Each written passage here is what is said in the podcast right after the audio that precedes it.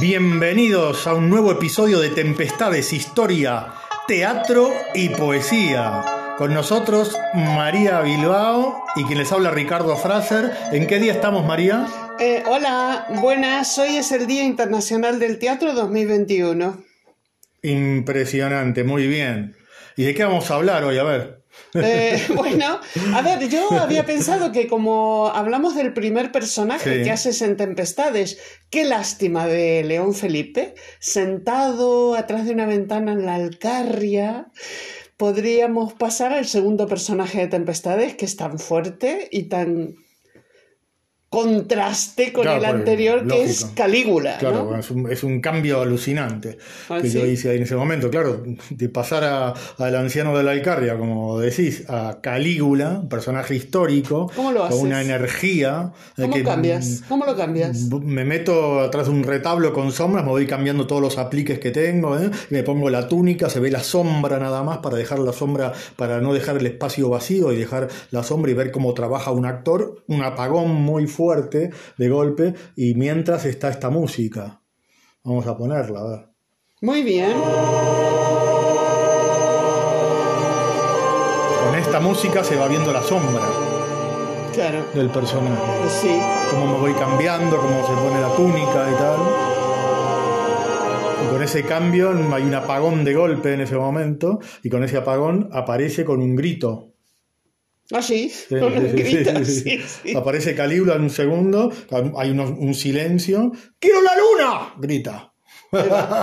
Contale lo del grito. Bueno, porque aparte apareces con luces todas celestes y azules. Está muy bien el cambio. Ay, los chavales hacen ¡guau! porque- Sí, sí, sí, sí. ¡Ostras!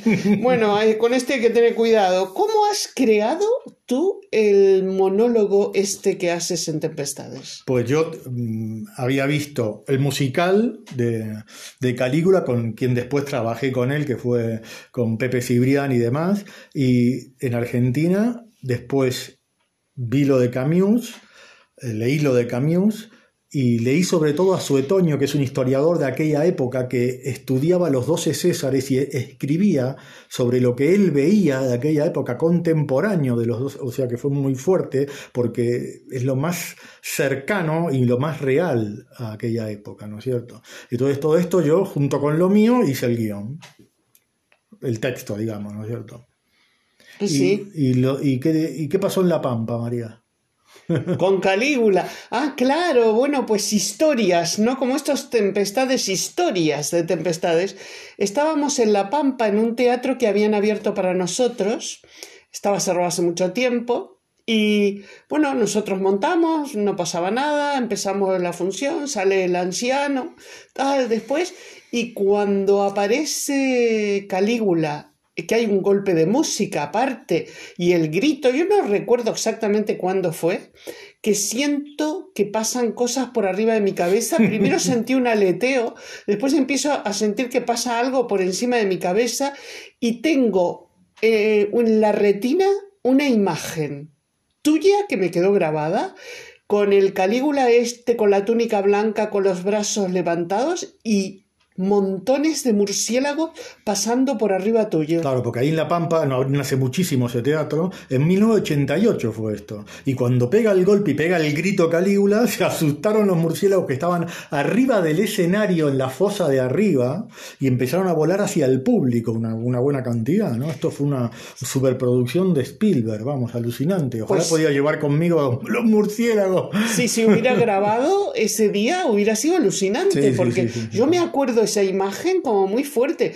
Eh, de hecho, me asusté porque digo, a ver si me queda algún, algún murciélago en la cabeza y tal. Y después tengo otra historia que pasó en el Teatro Olimpia de Valencia, en el que cuando cae Calígula, al- claro, está todo el monólogo, todo que le habla la luna, todo le habla con quereas, tal, y cuando lo matan, bueno, hay un cambio muy fuerte del azul al rojo, ¿no? Cuando lo matan, caes en el escenario y hay un apagón.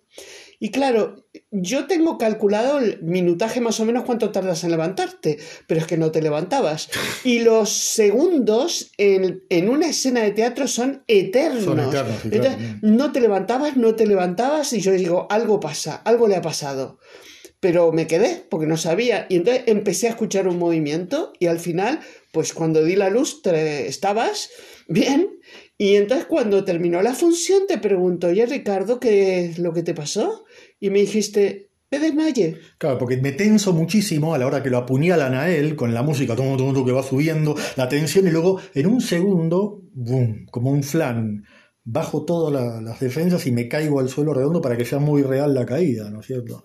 Si no me caía de un lado, tenía en una época Ah, la sí, rodilla sí, mal.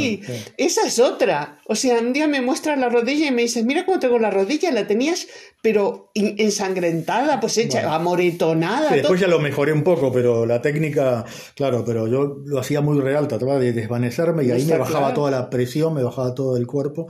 Era un momento de vaído muy fuerte. Claro, No, porque no. cuando estás en actividad en teatro, pues hay cosas que no te das cuenta. Entonces yo te dije, oye, cáete sobre la izquierda, por favor, a partir de ahora. Y ahí no sé cómo has cambiado y bueno. Nos vamos a terminar con muy una bien. frase de Calígula que le habla a la luna. Ah, sí. Y, con una la- y que escuchen la música también del final de Calígula y con esto terminamos hasta la próxima. Ah, vale. Vamos a verlo, a ver qué pasa. ¿eh? Ostras, el Calígula, a ver cómo te sale, ¿eh? Que no estás en escena ahora. Vamos a ver. Recuerdo cuando te conocí. Tú eras un hilo de sangre en el horizonte que comenzó a subir, a subir, cada vez más ligera. Cuanto más subías, más clara ibas haciéndote. Te has convertido en un lago de agua lechosa, en una enorme noche de estrellas apretadas. ¿Vendrás? ¿Vendrás con tu calor? vendrás. Cruzarás el umbral de mi aposento y con lentitud entrarás en mi cama. Luna canta. Canta. Canta para mí.